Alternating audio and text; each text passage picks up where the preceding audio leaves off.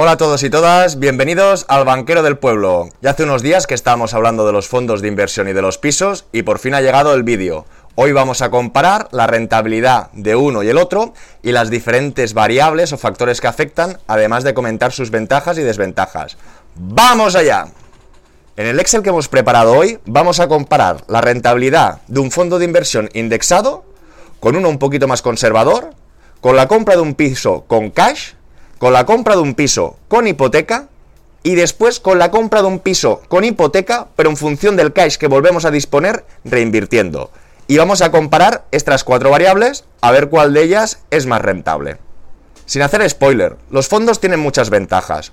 Una es que normalmente no tienes un gasto por adquirirlo. Dos, no te obligan a tributar si es que tú no quieres vender. Tres, te permiten traspasar de un fondo de inversión a otro sin tributar. Y cuatro, en principio no te tienes ni que preocupar ni de la venta ni de la compra. Sencillamente es darle la tecla y en 24 horas tienes la operación realizada.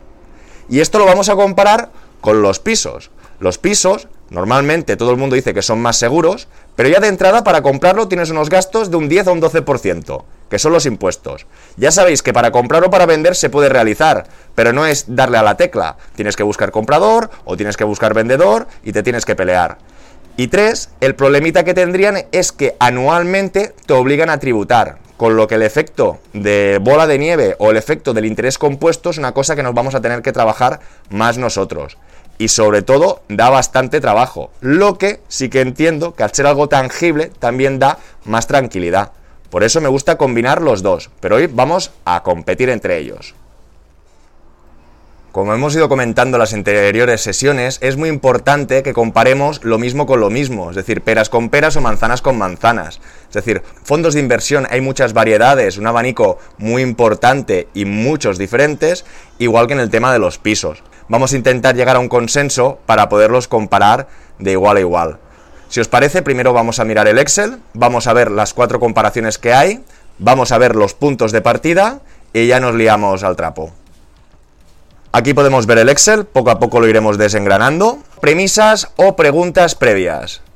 Tenemos que saber, para comparar los fondos con el tema de los pisos o el alquiler de pisos, si actualmente disponemos de ingresos recurrentes.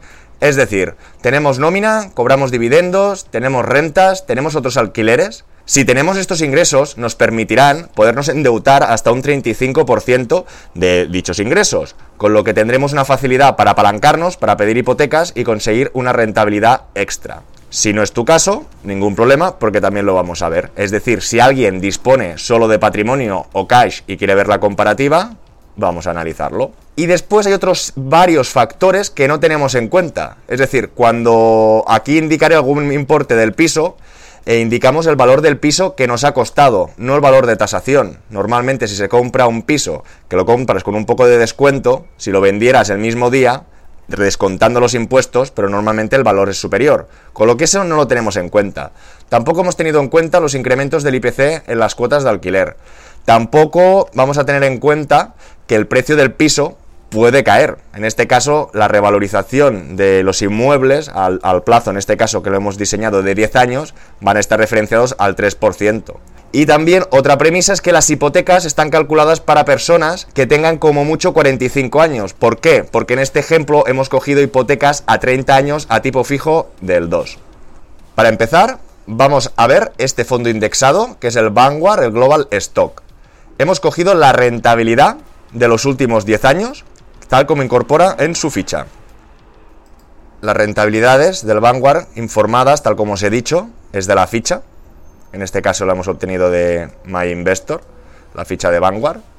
Si miramos otras fuentes, podríamos encontrar pues, Morningstar, donde los últimos 10 años nos informa que la rentabilidad ha sido de un 12,24. Aquí tendríamos la página directamente de Vanguard. En este caso no es el Global Stock, sino el SSP. Pero para tener una referencia, que desde que se inició en 2010 es un 14% también. Y aquí podemos ver otro Vanguard, en este caso con un track más extenso del desde 2000, donde la rentabilidad media es de un 7,31. Como hemos comentado, aquí podemos ver el Vanguard, el Global Stock, con su rentabilidad. Los, todas las comparaciones que vamos a hacer van a ser a partir de 100.000 euros.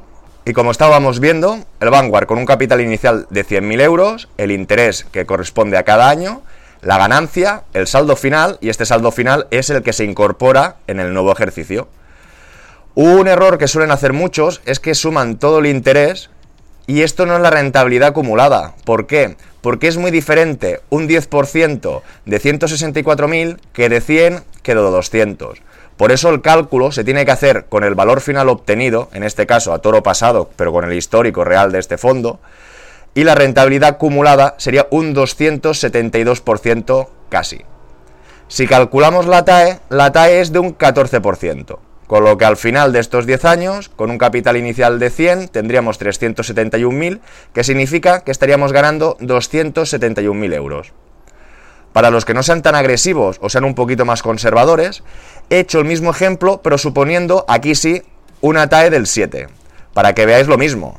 Un interés del 7 no significa que en 10 años sea un 70. En este caso el valor acumulado será un 96%. El valor final 196 menos capital inicial son estos 96.000 euros, que si calculamos la TAE sería una TAE aproximadamente de un 7. Ahora vamos a saltar al siguiente ejemplo, que es el ejemplo de comprar un piso sin financiación, es decir, con cash. Para explicar este caso, volvemos a tomar la premisa que hicimos hace un par o tres de sesiones, donde os adjunté este cuadro con solamente cash y voy a utilizar el mismo ejemplo, que en este caso es un ejemplo real de un piso. La diferencia es que yo hipotequé y en este caso no está hipotecado, pero da igual. Entonces, con el precio de la vivienda, los impuestos, la reforma, el alquiler, los gastos, obtenimos una rentabilidad neta anual neta. Faltaría aplicar los impuestos, pero aquí no vamos a aplicar impuestos en ningún caso, con lo que es de igual a igual, que teníamos unos ingresos de 6.708 euros al año, casi un 8% que es lo que hemos representado aquí.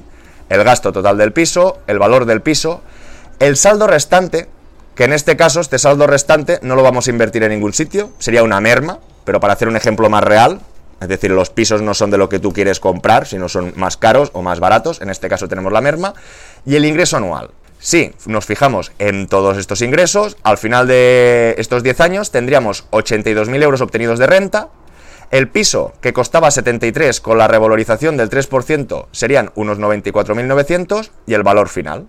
Si a este valor final le quitamos el capital inicial de 100, nos dará una rentabilidad acumulada de un 77, que sería aproximadamente un 6 TAE. Que en este caso, comprando sin financiación y a una rentabilidad que en principio era un 8, pero no de todo nuestro capital, sino de la parte que destinamos al piso, nos queda una rentabilidad final de un 5,93. Podríamos decir que de un 6. Aquí, por favor, os pido un poquito más de imaginación y un poquito más de cabeza porque hay que poner todos de nuestra parte. Como acabamos de comentar, aquí es un piso sin ingresos recurrentes. Alguien que tenga 100.000 euros de cash, que compra ese piso con los gastos, le queda este saldo restante y estos son los números finales a 10 años. En este tercer ejemplo es alguien que cuenta con ingresos recurrentes y como os fijáis ya hay tres pisos, piso 1, 2 y 3. Como tiene 100.000 euros, el primer y segundo ejemplo los hemos puesto que el piso se adquiere en el mismo año. Uno, un 80%, suponiendo que no tuviera piso y tuviera el cash, podría decir que es su primera vivienda. Y el segundo piso, ya no cola, decimos que es segunda vivienda. Como he repetido antes y no me quiero hacer pesado, aquí tenemos los datos de comprar el piso con la hipoteca y aquí he incorporado lo que sería cash y segunda hipoteca, donde es un 70% y los gastos para adquirirlos son un poquito más elevados que en este caso. Es decir, lo he intentado hacer todo de manera racional. Vemos que el primer piso, la entrada, solo son 26.000 euros, con lo que nos quedan 74.000 euros para invertir. Por lo tanto, en el mismo año compraríamos el segundo piso, solo al 70% la hipoteca, que nos costarían 37, con lo que nos quedarían 36.800 euros. Y el tercer piso no he puesto que lo comprasen en el primer año, porque también entiendo que comprarse dos primeras viviendas en el mismo año es complicado, con lo que ya, es decir, suficiente hay con comprar dos pisos en un mismo año, he dejado este lapso de tiempo para descansar y en el segundo año adquirir el tercer inmueble. Que de la misma manera que en el primero, igual que el primero es un piso de 73.000 euros alquilado a 650, esto ya lo he adecuado un poquito más al estado actual del mercado, que ya son pisos un poquito más elevados de 86.000 euros, con sus gastos. Aquí en el primer caso teníamos una rentabilidad del 15 y en estos dos últimos casos, un 10. El cuadro es diferente, porque aquí no es el interés que trabaja para ti, sino aquí lo que tú te ingresan son las rentas. Por lo tanto, el primer año lo que veremos sumado son los ingresos anuales del primero y segundo piso. Y cuando lleguemos al segundo año ya veremos incorporados los ingresos de este tercer piso. Insisto, aquí incluso he puesto que le faltarían 400 euros, que es mentira porque después del primer año podría coger estos 400 euros de los 8.000. Pero para, para entender el ejemplo y seguir, esto sería la situación. Y entonces al cabo de 10 años tendría el primer piso que le costó 73 más la revalorización del 3, el segundo piso que le costó 86 más la revalorización del 3 y el tercer piso que ya no son 10 años, son 9, con lo que la revalorización del 3 le queda un poquito por debajo. Esto es una de las premisas que he comentado al, inicio, que esto es fluctuable y muy relativo, pero era para partir de un punto común y poderlo explicar. Tendríamos un patrimonio en pisos de 325, pero cuidado, habrá que restar las hipotecas. En este caso teníamos una hipoteca del 80% que ya han pasado 10 años, que es el capital pendiente, lo mismo, pero hipoteca del 70 y lo mismo de la hipoteca del 70, pero de 9 años. Lo he ido calculando con los cuadros de amortización y he ido incorporando en cada cuadro su valor correspondiente. Resumen, tendríamos un valor final de 311.000 euros menos los 100.000 de la aportación inicial serían 211.000. Sería un 211% acumulado que equivaldría a una talla aproximada de un 12%. Cuidadito, aquí yo tengo amigos, conocidos, mucha gente que está en contra de las hipotecas, que está en contra de pagar intereses. Cuando se utiliza un poquito la ingeniería financiera con un buen apalancamiento. Es decir, no, ya lo comenté en el capítulo anterior y no me quiero extender. No todos los pisos financiados o todas las compras financiadas van a salir tan bien, pero en muchos casos, con trabajo, esfuerzo, negociación, etcétera, etcétera, se pueden conseguir unos números similares. Y aunque los números puedan ser un poquito más elevados, un poco más bajos, lo que no hay parangón es la diferencia de rentabilidad de un piso comprado a cash y punto, porque también pensar todos estos años, todo este dinero, ha estado parado, ha estado quieto, no ha estado rentando y, si, actualmente con los tipos de interés tan bajos que hay en la cuenta no te dan ningún tipo de remuneración. Algunos dirán, banquero, pero lo podría invertir en un fondo. Correcto, pero no estamos en este punto. Ahora estamos comparando fondos versus pisos. Ya he hecho el spoiler anteriormente. Ya os he explicado que para mí el equilibrio es combinar las dos. Pero la intención o la misión de este vídeo es ver realmente toda la chicha que tiene el tema de los pisos. Y no digo que sea fácil, pero la chicha está allí. ¿Y cuándo ganar dinero ha sido fácil? Como comentábamos, este 211% ya estaríamos entre medio de un fondo más conservador o de un fondo ETF. Fijaros, de ganar 271.000 a 211.000, que sería el doble que con un fondo conservador del 7, conservador o con un track que justamente coja, al final cuando miramos también los tracks de los fondos hay que vigilar si hemos cogido la recesión o no. Y no se trata ni una cosa ni la otra, se trata de tener un poquito una distancia pues, adecuada. Y para terminar, un cuarto ejemplo que complica un poquito más el justo el ejemplo anterior, pero que es un poco la misión o lo que se tendría que hacer. Cuando tú pones el dinero a trabajar, no puedes tener dinero quieto, es un dinero a trabajar a trabajar. Y alguien que dentro de su cartera, que ya haremos un capítulo para diseñar tu cartera de inversión, etcétera, tenga 100.000 euros para pisos, lo que tiene que hacer es que cuando tenga capital, no quedárselo, volverlo a invertir. En el ejemplo anterior acabamos de ver que todo el que ha comprado tres pisos, más que en el segundo caso, ha tenido 120.000 euros, que de media podríamos decir que ha tenido unos 50.000 euros parados. En este último caso, hacemos estas tres compras, pero es que adicionalmente, cuando disponemos de liquidez, por ejemplo, del tercer a cuarto año acumulamos dinero, volvemos a invertir y volvemos a invertir. En este caso, hemos puesto un cuarto piso comprado en el cuarto año y un quinto piso comprado en el año 7. En el primer año los ingresos son igual que en el caso anterior, tenemos dos pisos. En el segundo año adquirimos el tercer piso que nos faltaban 400 euros, pero ahí lo tenemos, con lo que la renta aumenta. Pasa ese año, pasa otro añito más y pasa un tercero, hasta el cuarto. Como ya tenemos 44.000 euros, ¿qué hacemos? Comprar el cuarto piso. Con los mismos gastos, vuelvo a lo mismo, la premisa para hacerlo fácil es que todos tengan el mismo importe. Compramos un cuarto piso con esta entrada, por eso pasamos de 44 a 27. 44 menos este piso, más los ingresos del nuevo piso y los anteriores. Esto ya empieza a ser bola de nieve, no sé si estáis fijando. No dejo que se acumule el dinero, lo vuelvo a invertir, con lo que la renta del año justo siguiente ya ha aumentado. Volvemos a tener 23 y en el año 6 que tengo 39, ¿qué hacemos? Volver a invertir. Volvemos a restar los gastos de adquisición.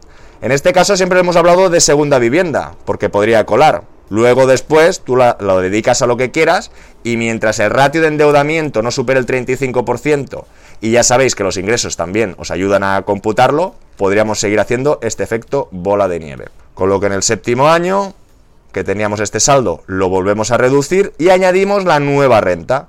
Fijaros, ya estamos hablando que al cabo de 8 años con un capital inicial consistente, que son 100.000 euros, que ya sé que cuesta ahorrarlos y no los tiene todo el mundo, pero ya hablaríamos que tendrías un ingreso anual neto, sin impuestos, porque en este Excel ya descontamos la comunidad, el seguro, etcétera, etcétera, de 20.000 euros. Eso sí que da tranquilidad y a diferencia de los fondos, tú los ves que fluctúan, tú no percibes nada, pero aquí los pisos sí, cada mes, clinch, clinch, clinch, y al final ya he parado, no he seguido reinvirtiendo. Podríamos hacer otra edición, en vez de 10 años, hablar a 20. Pero en este caso hemos cogido el ejemplo de 10 años. ¿Qué pasa aquí? Que aún tenemos más cálculos. Tenemos la misma revalorización de estos tres pisos, más una revalorización más pequeña del cuarto y quinto piso. A esto también habrá que restarles préstamos. Fijaros, igual que los pisos de los primeros años la deuda ya ha bajado y nos daba un buen interés, aquí las últimas adquisiciones pues está claro que tenemos la deuda más reciente, con lo que debemos más capital y el piso no se ha revalorizado tanto.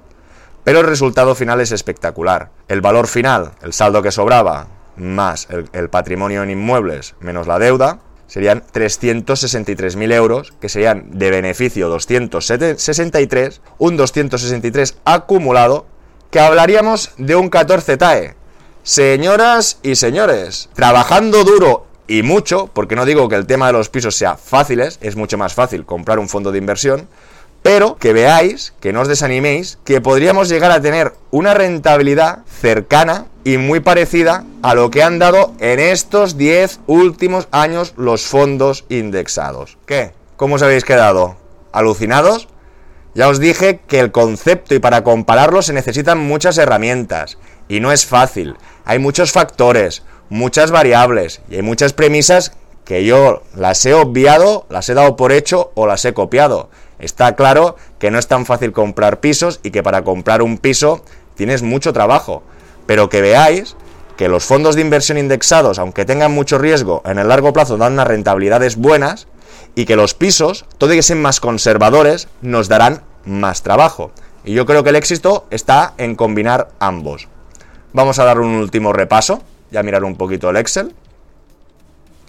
Como hemos comentado, aquí el ejemplo del Vanguard, que con todo este track, al final de 10 años ingresando 100, tendríamos 371. Este beneficio, un 14 TAE. Ya sé que no es fácil, ya sé que no se repite siempre, pero es verdad que también no estamos hablando de un interés fuera de serie, sino estamos replicando sencillamente el mercado. Si nos vamos a otro tipo de fondo, la TAE es un poquito más moderada, 7 TAE, beneficio 96. Lo que sí que está claro, que comprar un piso versus un fondo, sin apalancamiento, a no ser que busques estas rentas, yo preferiría hacer un fondo de inversión. Por poco será más rentable, lo puedes vender en cualquier momento, no vas a tener ningún problema en el tema de contar, de hacer la renta, de hablar con los inquilinos, etcétera, etcétera. Para obtener rentabilidades más pobres o más bajas, en este sentido igual yo no me complicaría. ¿Dónde sí que me complicaría? ¿Dónde sí que me tiro a la piscina? Cuando en el momento que hablemos de apalancarnos con el banco. Aquí sí que ya podemos ver, sin hacer muchas florituras y sin recomprar, sencillamente con el cash inicial que tenemos, montar dos operaciones con el mismo banco, bancos diferentes, y al segundo año, como nos queda cash, y suponiendo que tenemos ingresos y no superan el 35%, que esto ya lo explicaremos en otras sesiones para hacer este efecto bola de nieve en los pisos, obtenemos una rentabilidad muy diferente ya pasamos de un 6 a un 12. Y no solo eso, que en tema de dinero ya es tres veces más el dinero. Y ya en el caso extremo, para un profesional, semiprofesional, alguien que se dedique, que le guste, tendría que ir haciendo recompras de pisos, con lo que normalmente el trabajo da su fruto y en este ejemplo que hemos hecho, que ya he dicho que es un ejemplo, la rentabilidad aún sería un poco superior. Espero que os haya gustado el Excel, me ha costado un ratito, por favor darle like o dejar todos vuestros comentarios, todas vuestras dudas. Insisto que es un ejemplo a grosso modo, porque hay muchas variables. He comentado algunas premisas, pero por ejemplo, aquí tampoco hemos hablado del mantenimiento de la vivienda, del mobiliario de la vivienda, si tienes que hacer reformas, si tienes que hacer derramas. En todo caso, ya dedicaré otra sesión a explicar la rentabilidad real, por ejemplo, de un piso que tengo de alquiler, para que veáis todas las sorpresas, que normalmente no son agradables. Dicho esto, gracias por estar aquí, gracias por todo vuestro apoyo, seguimos creciendo. Gracias por hacer crecer esta comunidad cada día un poquito más. De verdad que me hace muy feliz y me anima a seguir haciendo vídeos. Que vaya muy bien. Hasta luego.